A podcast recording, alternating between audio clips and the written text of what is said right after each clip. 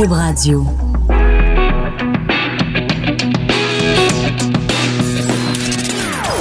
Des opinions bien à elle. Sophie Durocher. Son franc-parler ne laisse personne indifférent. On n'est pas obligé d'être d'accord. Bonjour, c'est Sophie Durocher, très contente de vous retrouver après ces deux jours d'absence. Merci d'avoir choisi Cube Radio pour passer votre début d'après-midi. Merci d'avoir choisi, on n'est pas obligé d'être d'accord. Je prends un tout petit deux minutes euh, en début d'émission pour vous parler de mon samedi. Samedi, je suis allée faire la guignolée pour le docteur euh, Julien, donc pour les différents centres de pédiatrie sociale, parce qu'il se trouve que je suis marraine d'un des centres de pédiatrie sociale au Québec, celui de Ville-Saint-Laurent, un des endroits à Montréal où il y a les plus grandes poches de, de pauvreté et de vulnérabilité chez les enfants. Et chaque année, quand je fais la, la guignolée, parce que ça fait à peu près dix ans que je la fais, chaque année, on gèle. Il fait genre, en général, entre moins 30 et moins 40. Moi, je crois pas en Dieu, mais je pense que le bon Dieu, il existe cette journée-là juste pour nous envoyer du temps froid le jour de la guignolée. Et samedi dernier, il faisait beau. Il faisait chaud. C'était une journée absolument agréable. Donc, on a ramassé plein de sous. Et je me faisais plusieurs réflexions en passant la guignolée. On était là, plusieurs bénévoles, avec nos gilets jaunes. C'était d'ailleurs assez drôle dans le contexte euh, européen actuel. On était donc plusieurs bénévoles et c'était absolument fascinant de voir. On dit que les gens ont plus d'argent, que les gens sont sont à sec, que les gens et c'était fascinant de voir les gens. On leur disait docteur Julien, on leur disait Guignolé, on leur disait centre de pédiatrie sociale. Tout de suite, les gens reconnaissaient la cause. Il y a des gens qui nous donnaient des billets de 50 dollars. Moi, ça faisait longtemps, j'avais pas vu ça, des billets de 50 dollars. J'avais des billets de 20, ça va, mais des billets de 50, en veux-tu, en voilà. Vraiment, euh, beaucoup de, de générosité. Par contre, il y a aussi une observation que je dois faire et que j'avais envie de partager avec vous. La jeune génération se promène dans la rue avec constamment et quasiment systématiquement des écouteurs dans les oreilles. Vous ne pouvez pas savoir à quel point ça brise la communication. On est habitué, des individus, on se rencontre, on se croise dans la rue, on se parle. La personne à qui on parle nous entend. On a une reconnaissance visuelle, on a une reconnaissance vocale, on a une on se regarde dans les yeux. Et je veux pas pointer du doigt la, la jeune génération, mais de temps en temps, ça vous tenterait-tu d'enlever vos écouteurs des oreilles? C'était frappant de voir la quantité de jeunes qui avaient qui étaient vraiment dans leur bulle, je sais pas, peut-être qu'ils écoutaient Cube Radio. En quel cas, c'était une bonne idée. Mais si vous écoutiez autre chose que Cube Radio, si vous étiez dans votre petite bulle, c'était une journée de solidarité, de chaîne humaine. Et cette chaîne-là était brisée par tous ces jeunes que je voyais passer qui me disaient même pas bonjour, qui ne m'adressaient pas la parole. Pourtant, moi, je leur parlais, mais ils ne m'entendaient pas. Ils étaient dans leur univers, derrière les écouteurs. Et je me suis dit, mais quelle génération on se prépare? La guignolée en 2029, à quoi elle va ressembler? Ça va se faire par Internet. Il y aura plus de contact humain. Il y aura plus de gens qui vont aller se geler à moins 30 sur la rue parce que de toute façon, on va tous être isolés, chacun dans notre petite bulle avec nos écouteurs. Alors voilà, c'était la morale de ma tante Sophie en ce lundi, mais j'avais envie de partager ça avec vous. Et si vous voulez, bien sûr, continuer à donner pour la guignolée du docteur euh, Julien et les différentes euh, et les différents centres de pédiatrie sociale, vous pouvez bien sûr le faire. C'était la fin de mon message d'intérêt public. Au cours de l'émission, on va revenir sur ce, cette vidéo assez surprenante de la part de Catherine Dorion, euh, députée de Québec solidaire où elle a carrément défendu le voile islamique et attaqué ceux qui euh, se questionnaient ou avaient un malaise par rapport euh, au voile. On va également parler avec Michel Blanc, ex-candidate du Parti québécois dans Mercier, qui a justement été défaite par Québec solidaire. Elle, elle dénonce une euh, des certains aspects de la campagne qui a été menée par Québec solidaire. Elle trouve que ça manquait d'éthique. Mais d'abord, on commence avec Claude Aubin, qui est un policier à la retraite euh, que vous entendez régulièrement dans les médias. Il est blogueur au Huffington Post et on va revenir ensemble sur l'affaire Roson parce qu'il a écrit un texte qui m'a beaucoup interpellé, euh, qui est paru euh, récemment et qui s'intitule L'affaire Roson et la dure loi de la preuve. Bonjour, Monsieur Aubin. Bonjour, mademoiselle. Je vous voyais opiner du bonnet tout à l'heure quand je parlais de la jeune génération avec ses écouteurs. Vous avez l'air de, vous aviez l'air de trouver que, hein? J'ai fait un blog là-dessus aussi. Ah oui, bon, ben alors on, vous reviendrez une autre fois euh, pour pour en parler. Alors revenons sur l'affaire Roson parce que beaucoup de gens se sont prononcés sur l'affaire Roson depuis que donc euh, le DPCP a décidé de poser des accusations non seulement une des 14, euh, dans le cas d'une des 14 plaignantes. Et il y a quelque chose qui revient souvent, puis ça revient dans votre texte aussi, le message envoyé aux femmes comme quoi euh, le système de justice ne les écoute pas ou qu'elles ne sont pas crues. Vous écrivez aussi dans le même sens. Pourquoi est-ce qu'on devrait croire 13 femmes alors que, par exemple, dans le, le cas de l'affaire Charret, Bertrand Charret, elles ont porté plainte à la police. La police a fait son enquête. Ça a mené des accusations du DPCP. Et M. Charret est en prison. C'est une très bonne question. Merci. Euh, tu sais, on n'a pas, euh, j'ai pas de boule de cristal, oui. mais euh, dans ma tête, là, je me dis, tu as 14 personnes qui ont, qui ont porté plainte.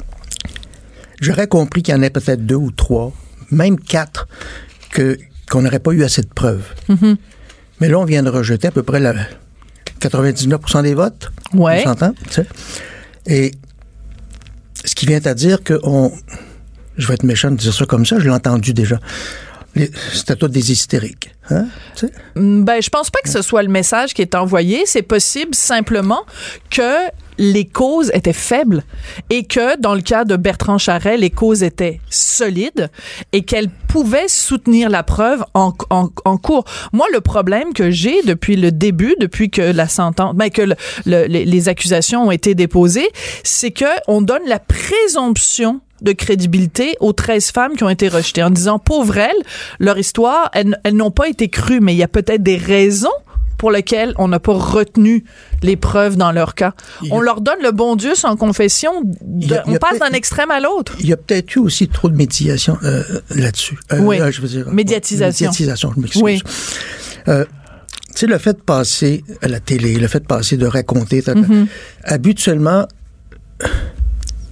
ce que je suggérais, moi, à mes victimes, c'était de, regarde, on s'en est parlé, tu as fait ta déclaration, Mm. On, ça reste entre nous, c'est à nous autres, le procureur de la couronne le lira, pointe à la ligne. Oui. quand tu t'en vas, quand tu t'en vas devant la télé, quand tu t'en vas devant la radio, quand tu, tu, tu donnes des munitions euh, à la défense. N'avez-vous, n'avez-vous pas dit ça, madame? Déjà, Oui, hein? mais avec raison, Monsieur Aubin. Oui. Avec raison, c'est-à-dire que le système de justice tel qu'il est, tel qu'il existe au Québec et au, et au Canada, c'est un système de droit. Alors on dit qu'on aime ça ou qu'on n'aime pas ça, la justice elle doit être rendue dans une cour de justice, soit dans un dans un poste de police ou après dans une cour de justice. Si quelqu'un décide de son propre chef que la justice elle va être rendue dans les médias, cette personne-là s'expose à ce que sa cause perde en crédibilité. It's the name of the game. Exactement La ça. façon dont on joue à ce jeu-là, c'est que ça se joue dans une cour de justice. Si tu décides de ne pas jouer avec ces, ces, ces règles-là, tu t'exposes à ce que ton histoire tombe en morceaux. Tu peux pas arriver après en disant bouhouhou, mon histoire est tombée en morceaux. Tu n'as pas joué le jeu selon les règles. Qu'est-ce que vous répondez à ça? Vous avez entièrement raison. Ça, pour ça, là. Non, non, regarde, je, vais-.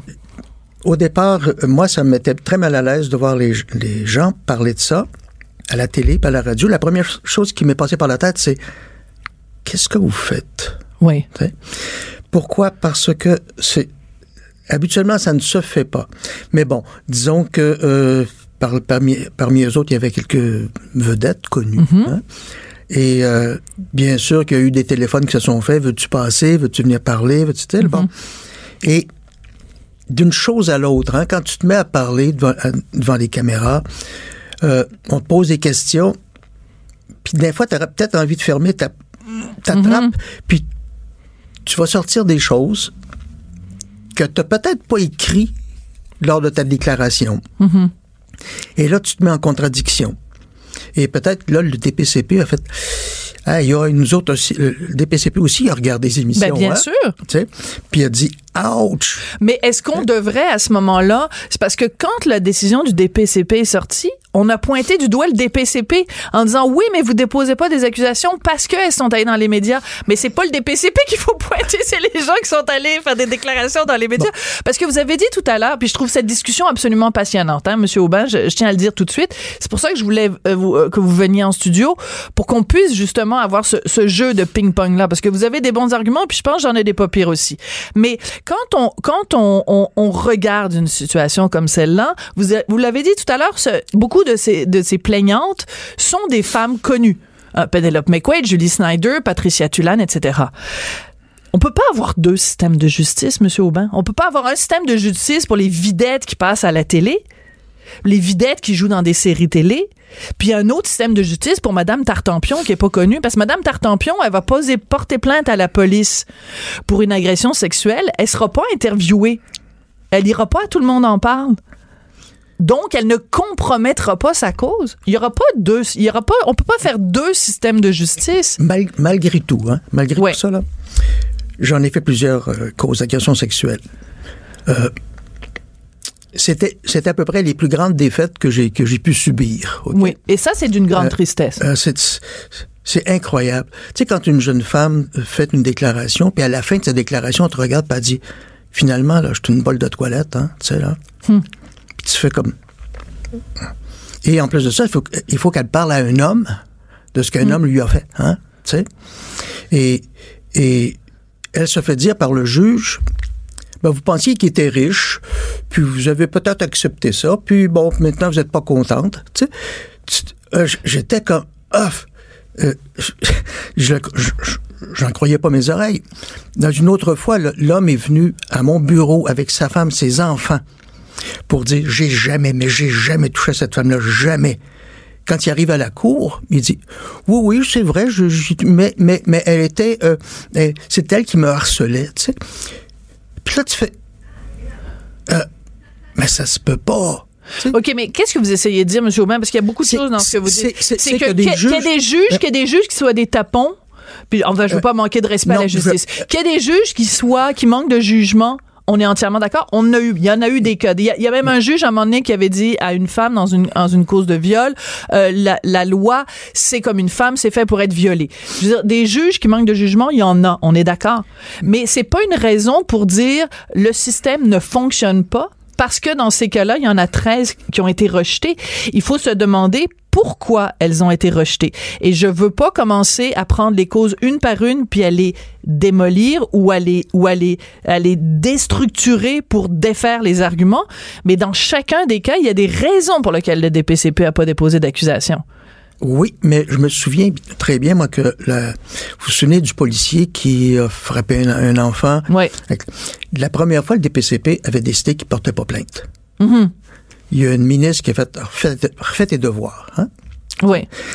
Et, j'ai appris cette semaine que euh, à Philadelphie, puis ça s'en vient ici, là, il y a, je mhm. pense que c'est Québec qui veut le faire, euh, que après que le policier ait fait son enquête, il, il prend cette enquête-là puis il le donne à un comité mhm. qui, eux autres, vont regarder pour voir si, si tu as bien fait ça mhm. ou si tu aurais pu faire ça ou peut-être pas dû faire ça. D'accord. et, il me semble que ça aurait...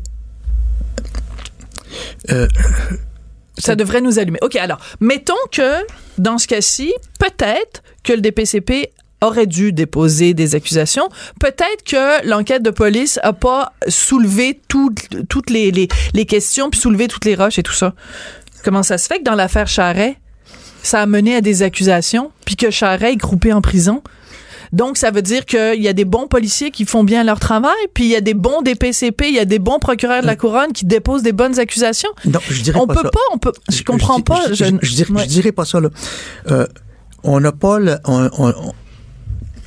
on, n'a pas le, fin fond de l'histoire. Hein. Si j'avais moi les déclarations devant moi, je vous dirais, ok, ça c'est plus difficile. Tandis que avec avec Monsieur Charret, je pense que effectivement, il était euh, dans le ciment. Hein? Je veux dire, euh, les petites filles avaient des dates, avaient ci, avaient ça, avaient ça, avaient ça. Puis, puis je pense qu'à quelque part, on n'a pas entendu les petites filles euh, à la télé. On n'a pas entendu les petites filles nulle part. Mm-hmm. C'était comme, on va faire la preuve de cette façon-là. Mhm. Il y a peut-être quelqu'un qui n'a pas écouté euh, les procureurs. Peut-être, hein? tu sais. Mm.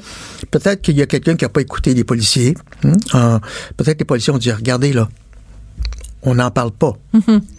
Peut-être que c'est peut-être ça qui a, qui a fait que tout s'écroule. Oui. Mais, mais il en reste pas moins qu'il doit y avoir quand même un- une certaine preuve à quelque part. Oui. Puis je dis pas qu'ils ont mal fait leur travail, là. hein. Je dis juste que euh, après tout ça, il y a des gens qui se sont assis et ont fait Ouais, ça ira peut-être pas très loin la cour. D'accord. Alors moi, il y a un argument qui revient très très très souvent depuis que le juge donc a décidé, depuis que le DPCP a décidé qu'il y avait une accusation dans deux accusations, mais dans un, même cas pour une même plaignante qu'il y avait ces deux accusations-là. Tout le monde dit ah ben les 13 autres c'est très décevant. Et l'argument qui revient souvent, c'est l'argument du nombre. Vous dites, ben voyons donc, elles étaient tellement nombreuses, comment ça se fait qu'il y en ait si peu? Alors moi, j'aimerais que quelqu'un, peut-être vous, m'expliquer à partir de combien? Quand il y a juste une femme qui porte plainte, c'est pas. Mais à partir de trois, ah ben il y en a trois qui ont porté plainte. Ben voyons donc comment ça se fait que les accusations tombent. Ah il y en a cinq. Ah il y en a dix. À partir de combien on dit ah ben là la force du nombre fait qu'il doit bien avoir quelque... Le- ce qu'on dit quand on dit ça c'est qu'on dit ah il y a pas de fumée sans feu. Eh, imaginez donc j'ai lu ça là des, des, des gens intelligents là des gens qui écrivent dans les journaux qui ont dit ça. Imaginez elles sont 13 à avoir été déboutées. Ça a pas de sens comment comment ça 13 femmes ont été déboutées? Mais il y a pas de chiffre magique? Non, il n'y en a pas de chiffre magique.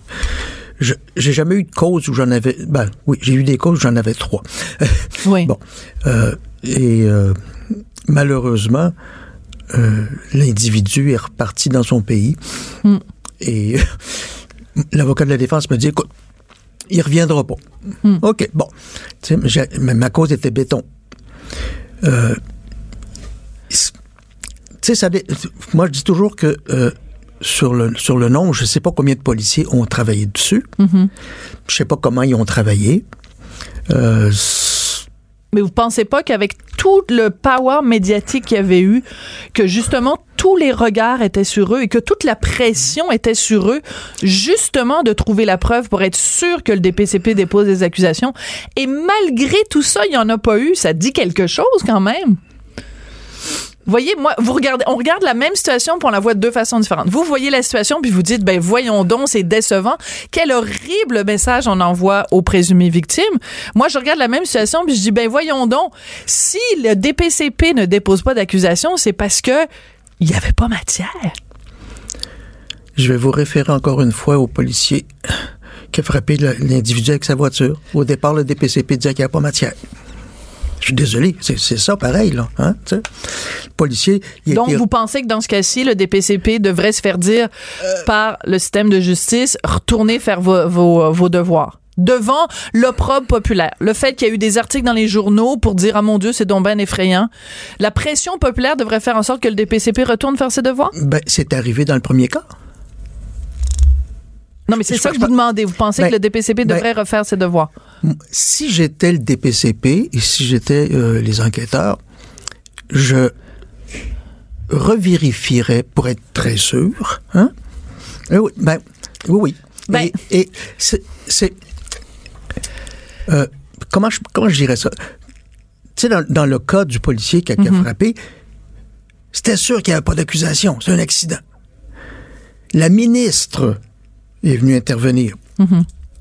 Et bang, il s'est retrouvé en cours. Le DPCP a trouvé une façon de, de- euh, magique de travailler. On va le dire comme ça, ok? Fait que je m'imagine que sur le sur les 13 femmes, il doit en avoir au moins une qui qui a quelque chose ou tout simplement que parce que ça a été contaminé du fait qu'elle parlait à la télé, qu'elle parlait à la radio. et qu'elles se soient parlé entre elles. et, et qu'elles se soient entre elles, mais c'est pas grave si, si elles se parlent entre elles après avoir pris des déclarations. Pas avant. Oui, mais il y a un des cas, le, le DPCP même l'a dit, il y a un des cas où la victime n'était pas capable de dire hors de tout doute que la personne qui l'avait agressé, c'était Gilbert Rozon. On l'enlève. Il y a un des cas, ça, ça se serait produit à Paris. On n'a pas juridiction sur Paris. Donc, arrêtons de dire qu'il y a 13 cas où c'est décevant. Il y a au moins deux cas où, de toute façon, à sa face même, on savait que ça allait déboucher sur rien. Il en reste 10. Ben là, on passe de 13 à, mettons, Ouais. à 11. Onze. Puis il y en a une coupe, je veux pas rentrer dans les détails. Non, mais disons, on- C'était ténu, mettons. Qu'on enlève la moitié. Hein? Ouais. Bon, il en reste encore peut-être euh, 5, 6. Qu'on enlève encore 3, 4. Tu sais, là, c'est- c'est- parce que moi, j'arrive Mais, mal on à- est, mais je comprends pas. On est en train de faire de la mathématique, non, Aubin. C'est parce, que dans mes Je comprends causes, pas c'est quoi votre argument. Dans mes causes, là, habituellement, Ouais. euh, t'en as au moins une ou deux qui sont très bonnes, hein, tu sais. Puis là, tu- euh, les autres, ils disent, ouais, ich, probablement. Euh, mais moi, avec probablement, j'aurais pas été à la cour. Mais avec celles qui sont bonnes, je me dis oui. Sauf, encore une fois, est-ce que ce qui était dit à la, ce qui était dit à la télé, ce qui était dit à la radio, a peut-être été différent de ce qui était écrit dans les déclarations? Voilà, il y a des contradictions, c'est ce qui semble en, Euh, en tout cas c'est- ressortir. Rappelons-nous aussi l'affaire Gomeshi. Quand Mm. le- beaucoup de gens font référence à la- à l'affaire Gomeshi, mais oublient évidemment des détails de l'affaire Gomeshi. Il y avait trois plaignantes, donc l'animateur de la CBC euh, à Toronto. Il y avait trois plaignantes euh, qui se disaient qu'elles avaient été agressées sexuellement. Quand il y a eu le procès, on a découvert au procès qu'elles avaient soit menti ou omis ou caché de l'information aux policiers. Un, à leurs avocats, donc au procureur de la couronne. Deux, et trois, en cours au juge, devant le juge. Soit menti, soit omis, soit caché de l'information. Alors après, quand on vient puis qu'on parle de l'affaire Gomeshi en disant c'est la preuve que le système de justice ne fonctionne pas puis que les femmes sont pas écoutées, qu'elles sont pas crues, ben c'est parce qu'on choisit un mauvais exemple parce que dans ce cas-là, les trois femmes chacune prise individuellement, ont menti ou caché de l'information à la police, aux avocats et aux juges. Il faut arrêter de prétendre que euh, dans les cas de, de, de, de justice en matière d'agression sexuelle, que les plaignantes, il faut les croire sur parole. Moi, je refuse de croire sur parole des gens tant que ça n'a pas été prouvé en cours. C'est normal. Oui, mais je trouve que dans votre texte, vous laissez entendre que il faut les croire et que c'est décevant que leur, leur cause ne se rende pas là. Ben, en Il y a une raison en- pour laquelle le DPCP a pas déposé des accusations. J'en doute même pas. Mais en même temps, je me dis qu'il devrait peut-être avoir une petite réserve. Peut-être regarder encore une fois, euh, est-ce qu'on a fait une erreur à quelque part? Si, si au bout d'un- de- d'une petite revision, on dit non, regarde, non, ça fonctionne pas, ben ça fonctionne pas. Puis je suis persuadé que euh, je les ai pas tous rencontrés parce que j'en connais quelques-uns.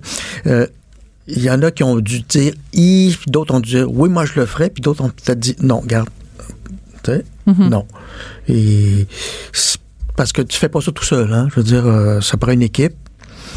Puis euh, dans une équipe, des fois, il y en a qui seraient peut-être plus portés à, à foncer, d'autres moins. Ben, elles vont aller de l'avant de toute façon avec la poursuite au civil et là, on verra. Et de toute façon, même dans ce cas-ci, vous le, vous le dites très bien à un moment donné, le fait qu'il y ait une accusation, ça veut pas dire que c'est une condamnation. Non, non. On va attendre aussi, dans ce cas-là, euh, la, la, la, le due process, comme on dit. Le processus judiciaire va suivre son cours.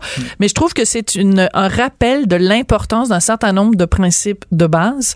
De la même façon que la présomption d'innocence existe, il n'existe pas de présomption de crédibilité de la part des victimes. Alors, il faut arrêter de dire on vous croit parce que je veux dire combien de fois c'est arrivé dans l'histoire de l'humanité des gens à qui on a dit on vous croit puis que finalement quand ça se retrouve en cours, ben on, on le regrette. Merci Ouais. beaucoup, Claude Aubin. Puis on continue à vous suivre euh, donc euh, avec euh, votre opinion sur euh, les choses qui concernent la justice et le travail de la police. Je rappelle que vous êtes policier à la retraite et chroniqueur et auteur dans le Huffington Post. Et le, votre texte, si les gens veulent aller sur votre blog, ça s'intitule L'affaire Roson et la dure loi de la preuve. Oui, elle est dure, la loi, mais c'est la loi.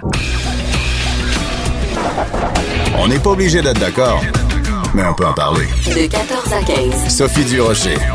On n'est pas obligé d'être d'accord. Cube Radio. On reçoit régulièrement Michel Blanc sur toutes les tribunes pour parler de sa spécialité, les nouveaux médias, les médias sociaux, tout ce qui euh, grenouille sur euh, euh, les internets, comme on dit. Mais vous le savez, Michel Blanc, c'est aussi euh, cette cette femme courageuse qui s'est portée candidate pour euh, le Parti québécois dans Mercier. Elle a perdu ses élections, elle est arrivée troisième. C'est donc la candidate de Québec solidaire, Ruba Gazal, qui a remporté le éhonté. Mais récemment, Michel donc a déploré, on peut dire ça comme ça, le manque d'éthique, un certain manque d'éthique en tout cas de Québec solidaire pendant la dernière campagne à cause d'une campagne qui avait été menée par message texte. Alors Michel Blanc est au bout de la ligne. Bonjour Michel, comment vas-tu?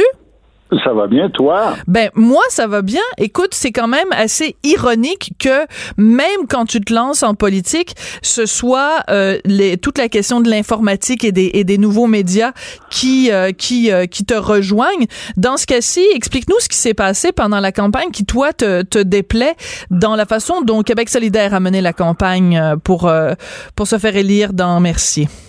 Ben, je dirais qu'il y a eu plusieurs choses euh, qui m'ont déplu. Euh, moi, je trouve qu'il manque d'éthique euh, d'une façon éhontée. mais ce qui a fait un article de la presse récemment, c'est qu'il y avait eu un premier article qui disait que le DGEQ se posait des questions par rapport à la sécurité des données personnelles que peuvent avoir les partis. Alors, c'est très bien, c'est fondamental. Euh, par contre, euh, moi, j'ajoutais le point que le DGEQ devrait aussi s'intéresser à la permission euh, d'utiliser ces données-là par les consommateurs, barre oblique, électeurs. Parce que dans le courage, dans, le langage commun, on appelle ça faire du spam. Ouais. Et ben évidemment, Québec solidaire, ce sont des spammeurs de première. Euh, ils le font de plusieurs manières. Et euh, moi, euh, pendant, j'ai fait une plainte au DGEQ qui m'a renvoyé au CRTC, évidemment. Et le CRTC a une politique de la vie privée. Cependant, les partis politiques ne sont pas touchés par cette politique-là. Euh, toutes les entreprises le sont, par contre. Bon, ça, c'est euh, bizarre. Ça, c'est bizarre, Michel. Puis là, il faut que tu remettes ton chapeau, pas seulement de candidate euh, déchue, déçue, mais ton chapeau de, de fille qui vient nous expliquer régulièrement comme les, les, les, les, règles dans les médias sociaux et tout ça. Là, c'est important de comprendre. C'est que, mettons que la compagnie XY vend des aspirateurs, puis elle inonde le marché du comté de Mercier de publicité pour ses, pour ses aspirateurs. on a un recours comme consommateur mais si le parti XY nous inonde de messages sur nos, cellulaires, par exemple, euh, en faveur de ce parti-là, on n'a pas de recours comme électeur. C'est ça un petit peu ça que tu es en train de nous dire? C'est tout à fait ça. Et il faut comprendre aussi que euh, on peut avoir des listes de téléphones filaires.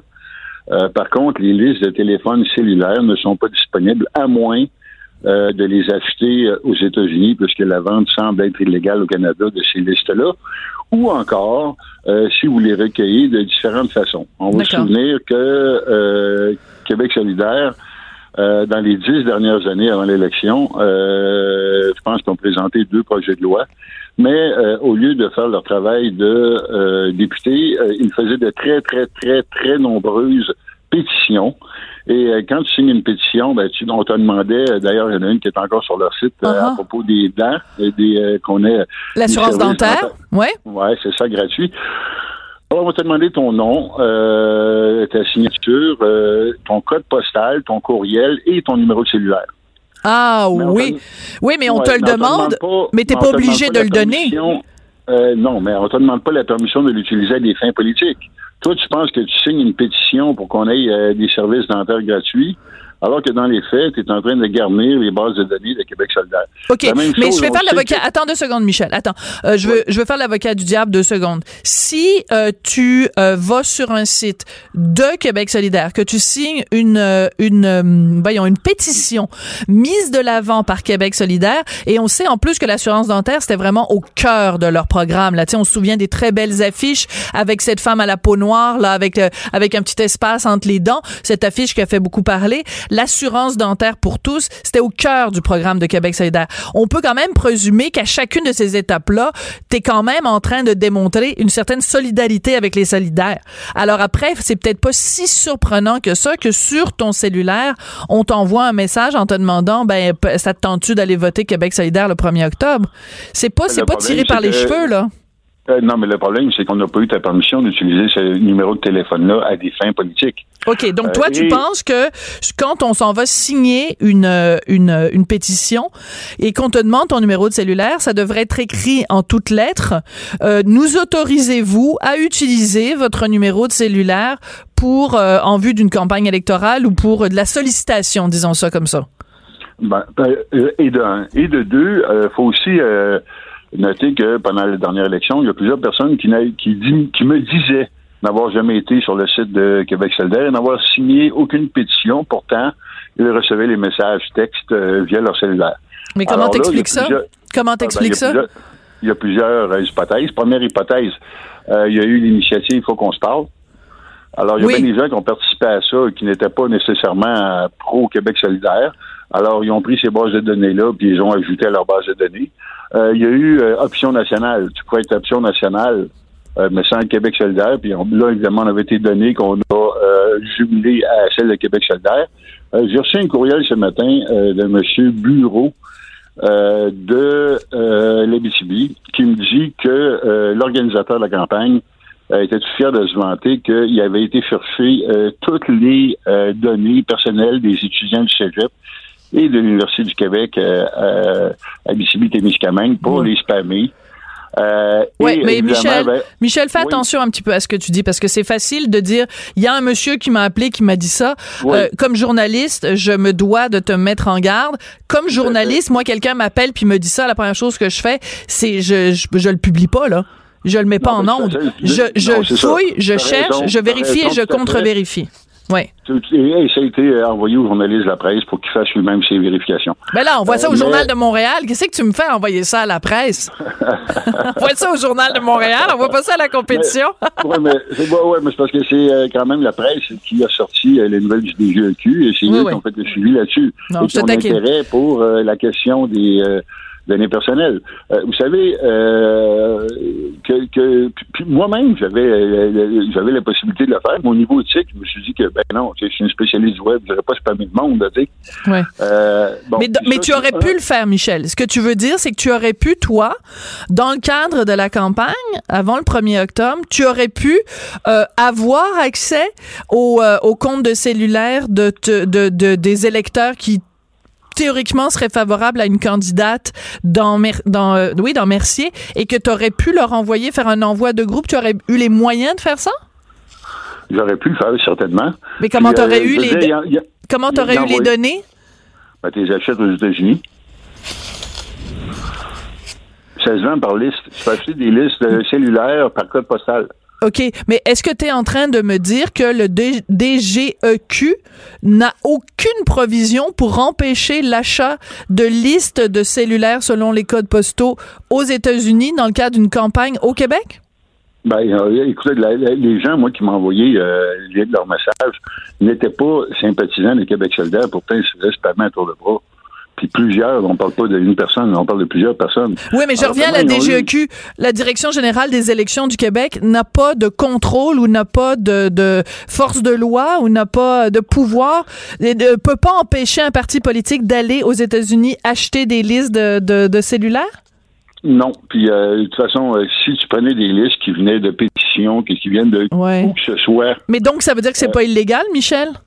Tout à fait. J'ai jamais dit que c'était illégal, j'ai dit que c'était non éthique. Tout à fait. Mais, mais à ce moment-là, est-ce que ton combat, plutôt que de viser Québec solidaire, est-ce que ton combat ne devrait pas plutôt être de faire pression sur le DGEQ pour que ces lois qui sont manifestement obsolètes et qui sont d'un autre temps et qui ont été établies à un moment donné où n'existait, où le cellulaire et tout, tout bon, les, les médias sociaux et Twitter et Instagram n'existaient pas, que le, le, DGEQ arrive au 21e siècle puis euh, que ces, ces, ces lois aient plus dedans? Tout à fait. Puis euh, écoutez, c'est pas moi qui ai écrit l'article. Euh, par contre, euh, je veux dire que euh, dans la campagne, il y avait quand même plusieurs partis. C'est le seul qui faisait ça. Alors, les libéraux ne faisaient pas ça, euh, la CAQ ne faisait pas ça, le Parti québécois ne faisait pas ça, mais Québec solidaire le faisait de façon euh, absolument absolument à grande échelle. OK, Puis, euh, Michel, c'est- Michel, euh, Oui. que- quelqu'un qui nous écoute là, euh, euh, quelqu'un qui nous écoute dit bon, Michel a perdu ses élections, puis elle les a perdues, est arrivée troisième, 12 Il y a eu pendant Oui. ta campagne, on se le cachera pas, plusieurs euh, controverses. On va pas revenir après chacune des controverses, mais il y en a eu plusieurs. Alors quelqu'un qui nous écoute peut très bien être en train de se dire Michel Blanc est fâché, est fru, euh, est pas contente, a perdu ses élections, puis en plus, elle s'est faite euh, dans les médias pendant sa campagne. C'est sa façon de se rendre intéressante aujourd'hui puis de venir chercher l'appui du public. Je, je caricature, mais il y a sûrement des gens qui pensent ça. Qu'est-ce que tu réponds à ces gens-là? Ben, premièrement, c'est que la plainte a été faite en début de campagne. Alors, la campagne euh, euh, avait, euh, avait à peine débuté. Donc, euh, on ne pouvait pas dire qu'ils allaient perdre. La, la plainte a été faite en début de campagne. D'accord. Après ça, j'ai écrit un article après que euh, il y ait un article qui est paru dans la presse qui parlait spécifiquement euh, de ce cas-là du DGEQ. Maintenant, euh, j'aurais pu faire une sortie. D'ailleurs, euh, j'ai écrit un long billet sur toutes les euh, euh, les irrégularités de Québec sol- solidaire durant l'élection que je n'ai pas publié, justement parce que je me disais, même si c'est vrai que ils font un marketing de brousse scandaleux pendant la campagne, si je publie mon billet euh, avec les photos, avec toutes les preuves, on va dire que je suis une mauvaise perdante, on va dire Mm. que si, on va dire que ça, donc ferme ta gueule. Alors j'ai fermé ma gueule pendant deux mois. Maintenant, bon, ça fait quand même deux mois que l'élection euh, a eu lieu. Euh, bon, il y a quand même des irrégularités très nombreuses qui ont eu lieu, dont celle euh, que parle euh, le journal La Presse. Mm. Je t'en donne rien qu'une autre. OK, OK? vas-y vite.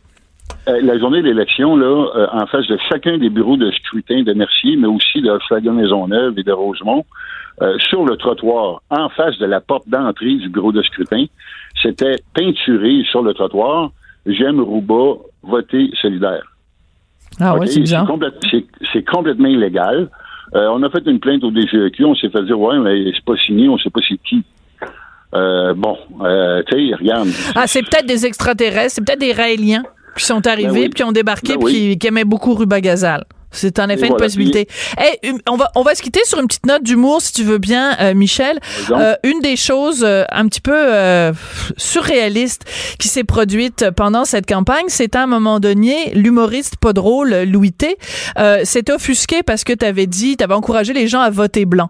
Euh, voter blanc, ça veut dire euh, annuler son vote ou en tout cas vo- voter, euh, cocher chacun des candidats, donc le, le vote devient nul finalement. Euh, et ben lui, il a vu ça comme étant mon Dieu que tu étais une suprémaciste blanche et puis que tu encourageais les gens à voter pour des blancs au lieu de voter pour des gens de d'autres couleurs. Euh, moi, j'ai eu un appel, enfin un, courriel la semaine dernière de Louis T me disant qu'il voulait se réconcilier avec moi sous le gui euh, le soir de Noël. Est-ce que tu as eu la même proposition euh, de, de Louis T de te réconcilier avec lui? Absolument pas. Puis Louis T, euh, de toute façon, il a fait ça euh, une semaine avant son euh, spectacle, puis euh, il s'est servi de ça pour booster la vente de ses billets. Et euh, je veux dire, bon, le mémo là que voter blanc, ça veut dire voter caucasien.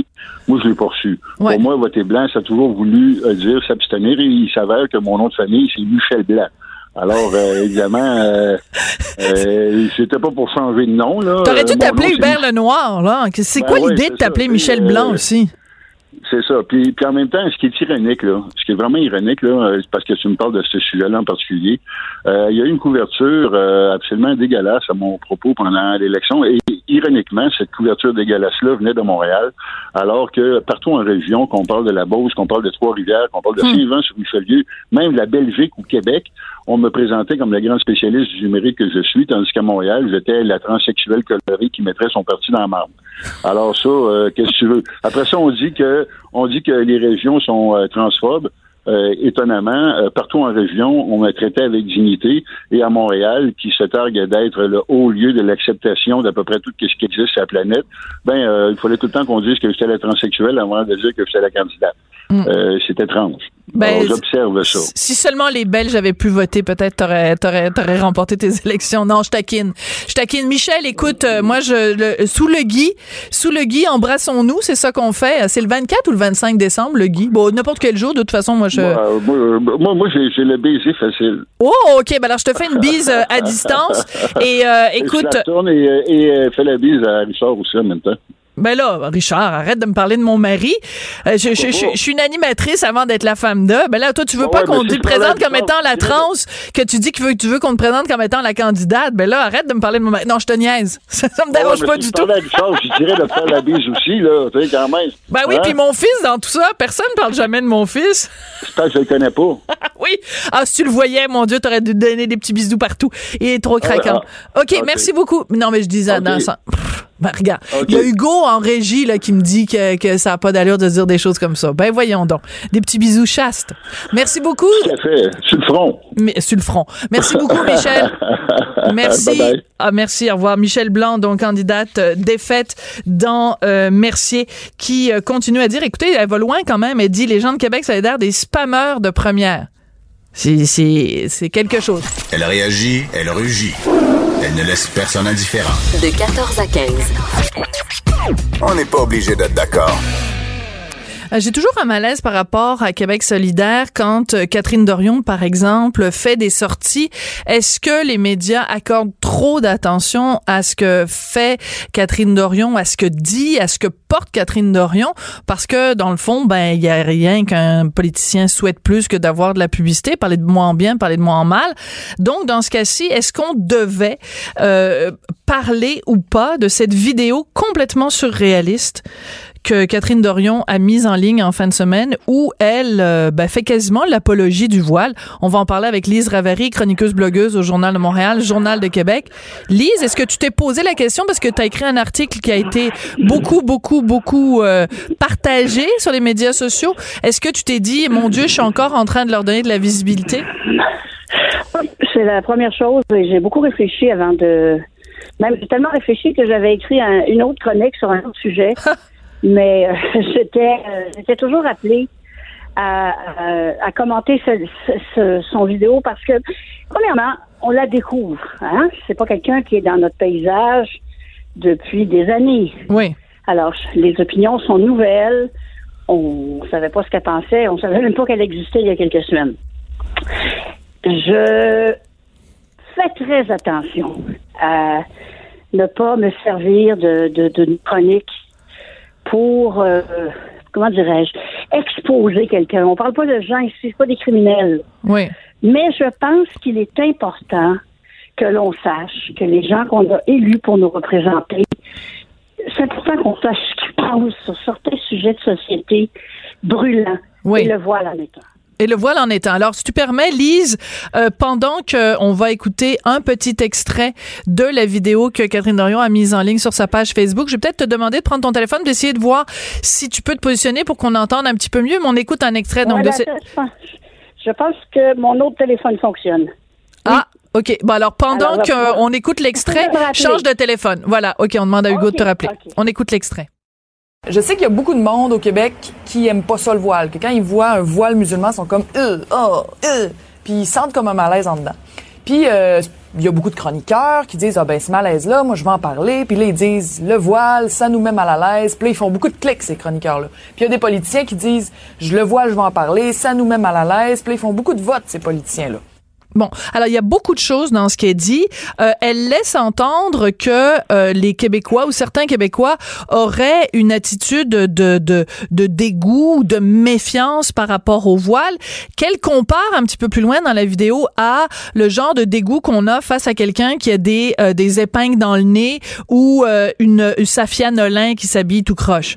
Est-ce qu'on peut donner, s'il vous plaît, une leçon de voile 101 à Catherine C'est Dorion? J'ai essayé de faire, hein. C'est un petit peu ce que j'ai essayé de faire et il y en a d'autres aussi qui l'ont fait. euh, Steve Fortin sur notre blog des Spin Doctors aussi en a parlé.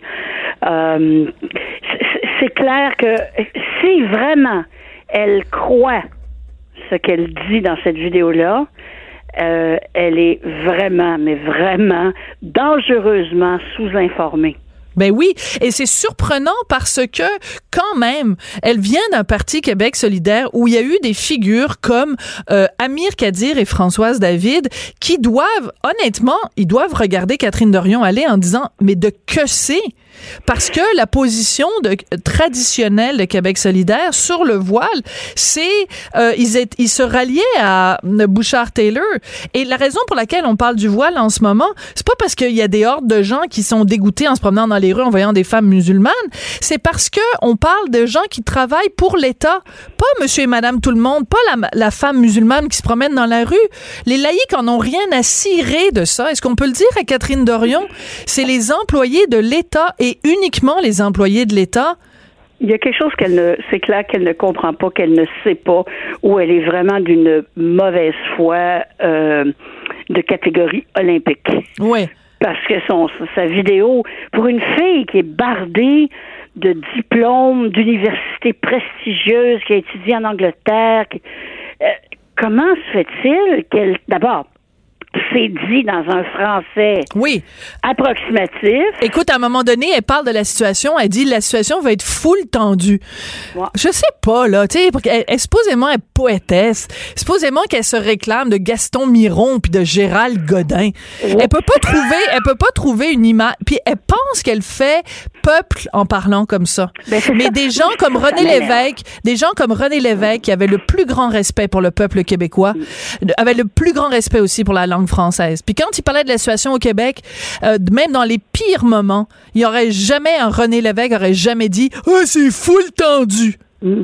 C'est méprisant pour les Elle Québécois parle- que de penser elle- que C'est une femme qui est dans la, la trentaine, 36 ans, je pense qu'elle a. Et on dirait qu'elle elle fait exprès pour s'exprimer comme si elle était une cégepienne. oui. Avec euh, des expressions faciales. euh, euh, c'est c'est tellement. C'est difficile à regarder et à entendre et à se dire euh, cette femme-là a été élue pour représenter euh, un comté euh, au Québec. Je- je- vraiment, là, je sais qu'ici, apparemment, qu'ils sont fous d'elle, elle doit avoir des qualités qu'on n'a pas vues encore, mais à ce jour, je pense que tout le monde n'est pas très impressionné. hein. Ben, c'est-à-dire que moi, c'est j'adore. Le mépris qu'elle monte. Tu sais, quand elle parle, là, les mononcles, les matantes, Ben les oui. madames, c'est tellement méprisant parler, de ça, parler comme ça. Puis je m'excuse, mais moi j'aimerais avoir, je rêve d'avoir un débat entre Catherine Dorion puis quelqu'un de structuré et d'articulé comme Jamila Benhabib. On va voir si Catherine Dorion elle, elle continue à dire que c'est les petites matantes puis les gens qui ont peur de l'autre qui, euh, qui qui réclament la laïcité pour les employés de l'État et la neutralité religieuse. Écoute, Lise, malheureusement j'ai pris trop de temps avec mes autres invités, donc j'ai obligé de te couper le sifflet. C'est vraiment plate, mais on se reprendra vendredi. Chroniqueuse et blogueuse au Journal de Montréal. Sophie Durocher. On n'est pas obligé d'être d'accord. C'est le moment de l'année où les politiciens font des bilans de ce qui s'est passé pendant les 365 derniers jours. Et Justin Trudeau, premier ministre du Canada, n'a pas échappé à l'exercice. Tout récemment, il était invité à la station de télévision CTV et il a déclaré que, bon, la seule chose qu'il regrettait de son année, c'était son voyage en Inde. Mais il est allé un petit peu plus loin. Il a dit, ben, il y a plusieurs choses qu'on ferait différemment. Je pense que les bonnes choses qui sont ressorties du voyage ont été éclipsées par les manchettes. Est-ce qu'on est face à un autre cas de c'est la faute aux médias? Oh bouhouhou, j'ai été formidable en Inde, puis les méchants journalistes, la seule affaire dont ils ont parlé, c'est mes costumes à moi, puis les costumes à Sophie, puis les costumes aux enfants. On fait donc pitié. J'aurais tellement préféré que vous parliez des nombreux contrats que j'ai signés, puis à la place, vous avez parlé du fait que je me suis costumée comme un Maharaja. Vous êtes donc bien vilains, vous, les méchants journalistes. Il y a une raison pour laquelle on en a parlé autant, Monsieur Trudeau. Vous êtes ridiculisé. Vous pensiez quand même pas qu'on allait passer ça sous silence. Et puis le fait d'avoir invité un ancien terroriste à une réception officielle et que Sophie Trudeau a posé juste à côté de lui, vous pensiez quand même pas qu'on allait passer ça sous silence, Monsieur Trudeau. Ben oui, c'est ça notre job, les journalistes, c'est ça qu'on fait. C'est pas drôle. Meilleure chance l'année prochaine. Vous venez d'écouter, on n'est pas obligé d'être d'accord sur les ondes de Cube Radio. Cube Radio.